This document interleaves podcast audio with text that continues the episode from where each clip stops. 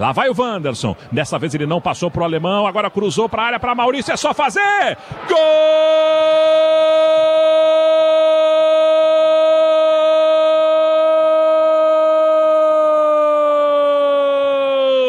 Do Internacional Maurício!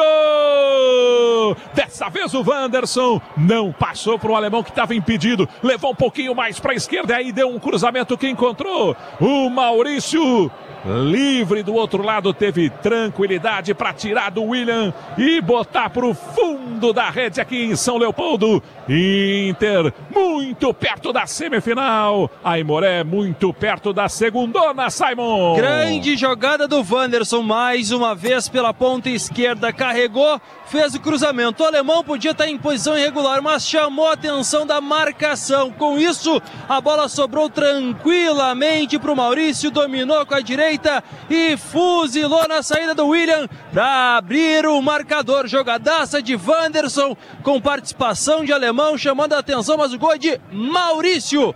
1 a 0, seu Maurício. A construção é toda do Wanderson, desde o lateral direito do Aimoré que resvala e cede um contragolpe com o Aimoré todo fora do lugar, mas o Wanderson tem a percepção do alemão impedido, o alemão não tem essa percepção.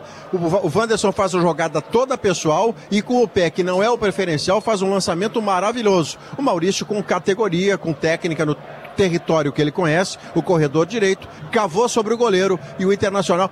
Que posição tá ficando o Inter, Bertoncello? É o Maurício. O Maurício marca seu 14 gol pelo Inter, seu segundo no Galchão e confirma o Inter na segunda colocação do campeonato com 19 pontos, virtualmente classificado para as semifinais. Para confirmar matematicamente, tem que torcer para o Juventude não vencer o clássico contra o Caxias na próxima segunda.